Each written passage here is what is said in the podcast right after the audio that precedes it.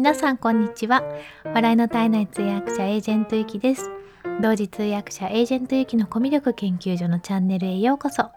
このチャンネルでは通訳やナレーター、プレゼンターなど言葉で伝える仕事をしているエージェントゆきがどうやったらもっと心に届く伝え方ができるのかを様々な側面からお話しするのが半分。そして残りの半分は好きなもののことや気づいたことを楽しく皆さんにシェアするチャンネルです。ということで今日も聞いていただいてありがとうございます。えー、今日はですね、Kindle 本のリライトをしている理由っていうことで、ちょっと今絶賛リライト中なんですけれども、えー、こちらのお話をしてみたいなと思います。ちょっと副題がありまして、えー、ターゲットを間違えると大失敗する話っていうことです。で、ちょっと最後にですね、あのチャンネル、皆さんのチャンネルも本の中で紹介したいですって言ってたんですけど、ちょっとその締め切りを設定させていただきました。今週の日曜日の夜中っていうことにしたいと思います。思ってますので、えっ、ー、とですね、リンク貼っておきますので、あの、私のチャンネルもぜひ紹介してっていう方は、あの、今もし休眠中でも全然いいので、あの、ぜひ皆さんコメントで寄せてください。あの、ぜひたくさんの素敵なチャンネルを紹介したいなっていうふうに思ってます。でですね、ちょっと今日の話題に入る前に、ちょっとなんか、あの、音声のエゴサーチって皆さんしたことありますか？私たまたま昨日あの音声例えばなんかあのゆきさんのこと紹介させていただきましたとか言って DM もらったりとかあのツイートのところにこう書いてくださったりしたりする方たまにいらっしゃって教えてくださるんですけどそうするとあなんか紹介してくれたんだと思って聞きに行ってわかるんですけどあの全然なんかあのそれを知らずにたまたまあのある方のあのフォローさせていただいている方なんですけどたまたまなんかねあの虫の予感っていうんですか？がしてたまたまその瞬間に行ったんですよね。そしたらその一番最新の放送であのそれがなんかたまたますごい気になって聞いたらなんと私が登場してたっていうのがあって なんかご紹介していただいて褒めていただいたんですよ。いやもうすごい嬉しかったんですけどなんだろうこのなんか第6巻みたいな自分の勘にびっくりしたんですけど あのでも音声のエゴサーチってできないですよね。ツイッターとかあの文字だったら Google したり検索すればできるんですけど音声で方なんかどっかで紹介してくださったりとかあの私この方の声が好きなんですとか言ってるのって全然その方が発信するか聞かないと分かんないですよね。で聞いてないっていうのもバレちゃいますよね。あのもしそれ聞いてなかったら あということであの今回そういうことがあってちょっとびっくりしたというのと嬉しかったっていうお話です。ありがとうございました。ご紹介いただいて。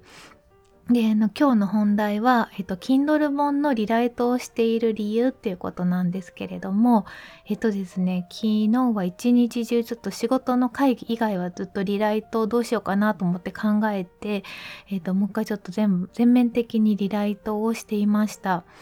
で、なんでかっていうとですね、えっと、ちょっとツイートをしたんですけれども、昨日のツイートで、え今日は昨日のライブを受けて全部リライトしてます。書き言葉だと仕事モード、真面目モードの自分がのさばってきていつものラジオの感じでない別人格になっていました。話し言葉を意識して全面リライト中っていうツイートをしたんですね。これはですね、その前の日にライブで途中まであのや書いてたのをちょっと読ませていただいて皆さんからコメントいただいたりしたんですよ。でそれが本当になんか私にとってはすごい学びで、えっ、ー、とあの、一個、一番最後の方で指摘していただいたのが、ちょっと熟語が多いねっていう風に言われたんですね。でね、だんだんね、その第1章、第2章、第3章だったんですけど、だんだん硬くなってったんですよね。なんか自分でも分かったんですけど、第5章ぐらいになるともう、もうなんか硬み、硬い極みみたいになってて、そこまで読んでなかったんですけどね。で、それでちょっと、あーって気づいたことがあったんですよ。で私あの結構硬い感じになることがあってでそれは別にあの私の私らしさを出さなくてもいい仕事の時は全然 OK なんですね。会議の通訳とかなんかまあとにかくまあ硬い場面で皆さんが話をしているのを内容をま完璧に伝えればいいっていう場面の時とかは逆にそのキャラの方がいいんですけど、まあ、なんというか人間味が消えるんですよね。であのこれを喋ってる喋りの時も実は発生するんですけど以前司会のレッスンに行っていたことがありましてでアナウンサーの先生についてたんですね。でその時はその原稿あのいただいた原稿を読むっていう形でそのイベントとか式典の司会の方の原稿っていうのをこう練習したり影穴の練習をしたりあとはニュースを読むっていうのをしてたんですよ。でどうもねなんか評判評判が良くないっていうかその先生がうーんって感じでいつも言うのがなんかもう真面目キャラが垣間出ちゃうよねっていう風におっしゃってたんですよね。で硬いしなんかロボットみたいだし目が怖いって 目が笑ってなくて怖いって言われたんですよ。あそうなんだでそれをそういう風にフィードバックしていただいて「えー、そうですか?」みたいに言うじゃないですか。え今すごくいいのにって言われてなんかだからその普通に喋ってる時はすごくいいしなんかすごくゆきさんらしさが出ててなんかいいのにその原稿を読み出した瞬間になんか別人のようになるって言われたんですよ。でそれを本当に意識しなきゃいけないなっていうふうに思ってたんですね。で最近この今年 Zoom の司会とかあのウェビナーの司会とかをするようになってこのなんか Zoom とかあのマイクに向かって喋ってる時の方が私はいい感じなんですよね。あの現場に行くよりも。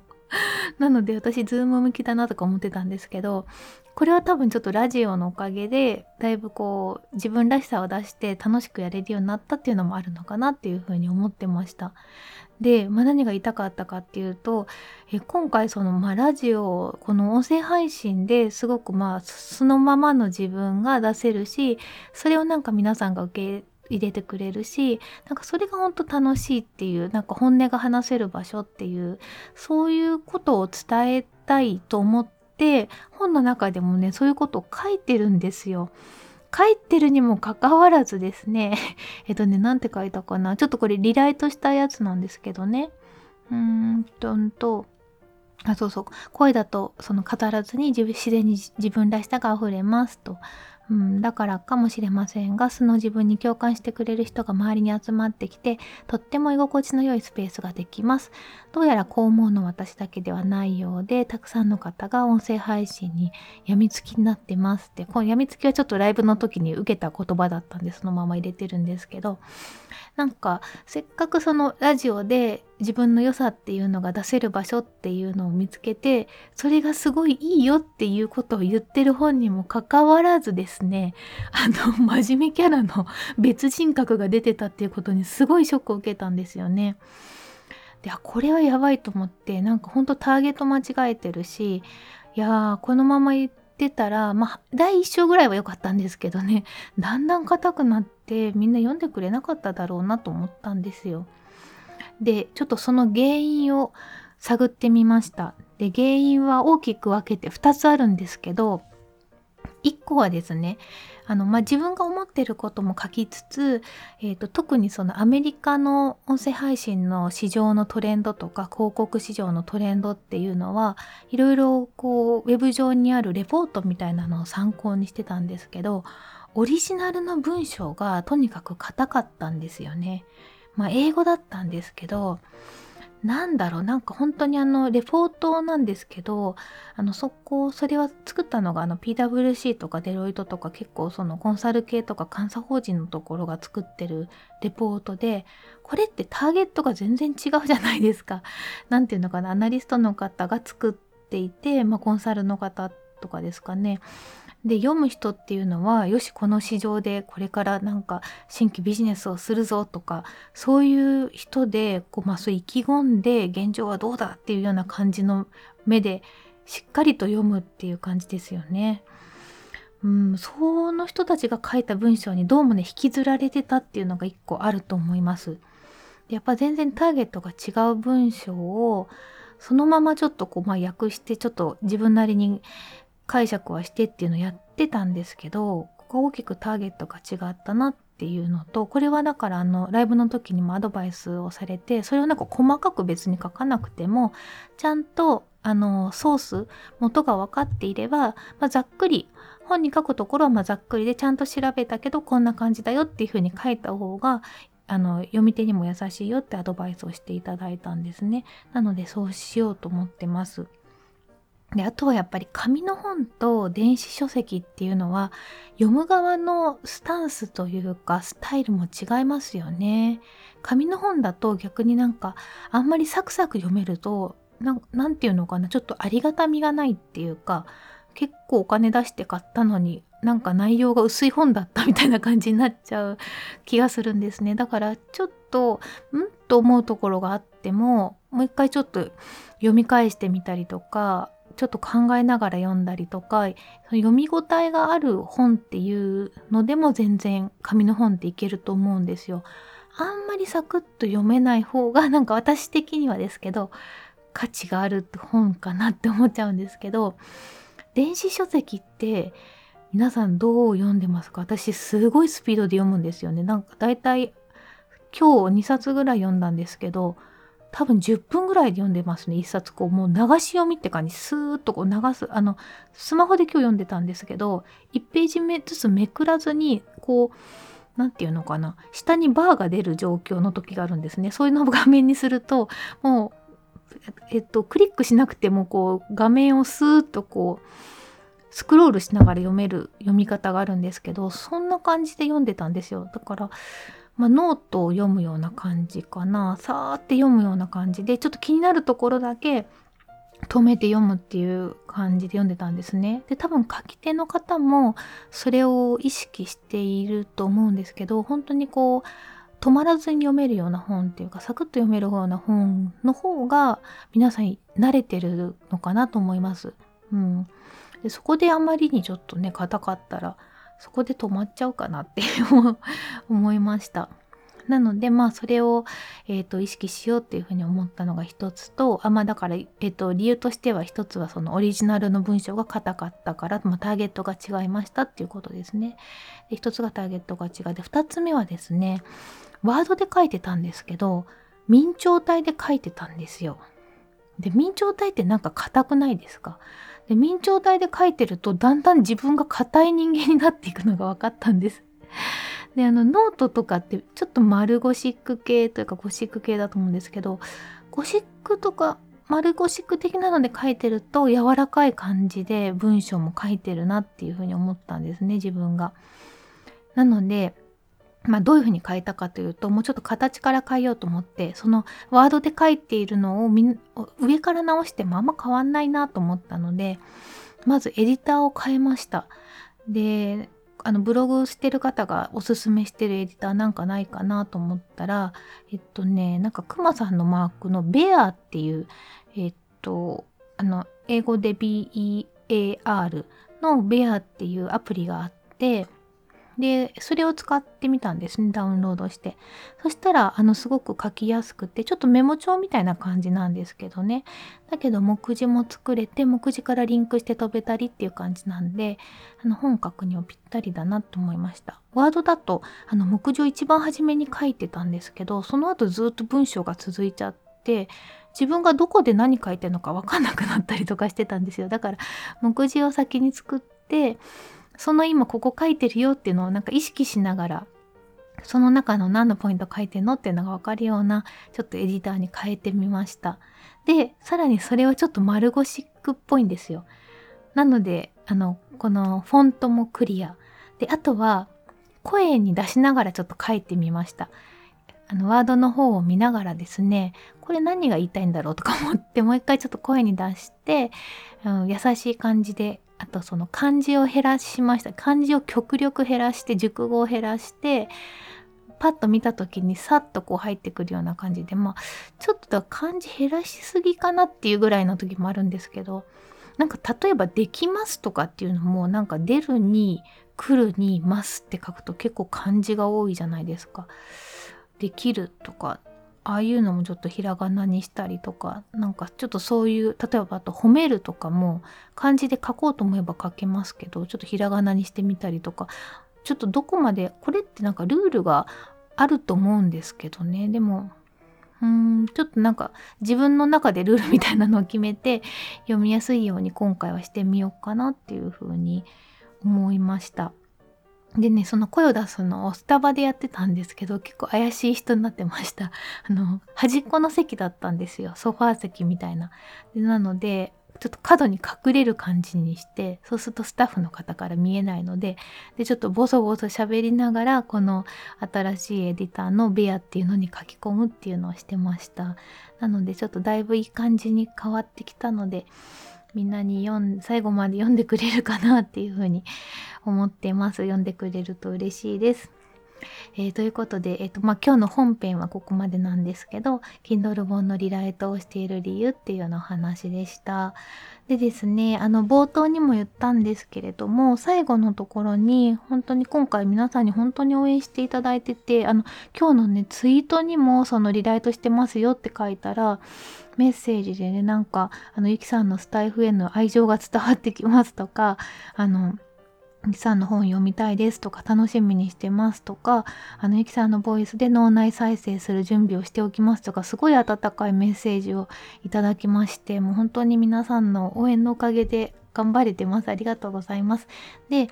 えっとそのリンクを貼ったところのページなんですけれども皆さんのえー、チャンネル名とあとラジオ名とあとそのおすすめポイント教えてくださいっていうことでページがありますのであのぜひちょっと皆さんのあのこの私のチャンネルも紹介してほしいなってちょっとちらっとでも思ったらぜひ書いてみてください。あのよほどのことがない限りはあの却下しませんのでその暴力とかなんかちょっとそういう感じのだとダメなんですけれどもえっ、ー、とそういうのでなければできるだけ皆さんのチャンネルもあのご紹介したいなっていうふうに思ってますでえっとねちょっとこれまた別に分けてこれは放送しようと思ってるんですけどえっ、と URL を書いてる方と書いてない方がいるんですけど、えっ、と URL 書いあの揃えようと思って書いていない方もこちらで検索してそれ貼り付けるっていう形で、えっと、平等にそこはしようかなって思ってます。で今ね39人の方が書いてくださっているのでただあの応援したいの方は66人の方がフォローしてくださってるんですねだからフォローしてるけどあのページにたどり着いてない方もいるのかなと思うので一回ちょっとよかったらチェックをしてみてください。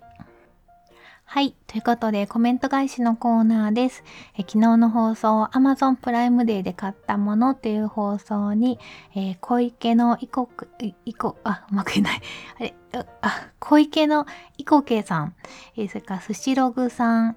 えー、ペンタスさん、コンサートさん、ちゃちゃまるさんからコメントいただきました。ありがとうございます。えーと、じゃあご紹介しますね。順不同でご紹介します。えー、はじめまして、 Prime で面白いですよね。今年初めてじっくり見て魅力を実感しました。えー、僕も低温調理にはまり、ノートにレシピを書くようになりました。ウェブには肉のレシピが多いので魚介類メインで書いています。初めて使った時きっと感動されると思いますよっていうことでもうワクワクが止まんないです。ありがとうございます。そうか、魚介も使えるんですね。そうそう、肉が多いんですよ、意外と。あの、レシピっていうのは。で、肉が多いんですけど、ちょっと、あの、これ、あ、これは名前言っちゃってもいいかな。えっと、スシログさんなんですけれども、あの、ちょっと後でノートの方も拝見させていただきます。ちょっと私のレシピ集として使わせていただきます。ありがとうございます。えー、それからですね、あ、コンサ、あ、もう言っちゃった。コンサートさんも、えー、低温調理器の食レポ楽しみにしてます。ってことでありがとうございます。えー、それからいただいたのが、えー、おはようございます。お買い得ですね。私も後で覗いてみます。ということです。本当お買い得ですよね。半額ぐらい20%うん、少なくとも20%って感じですもんね、半額。それから、えー、Amazon プライムですごい安く買えるんですね。最近本を買いました。ゆきさんのチャンネル、すごいプロのおしゃべり、かわいい声で引き込まれました。ありがとうございます。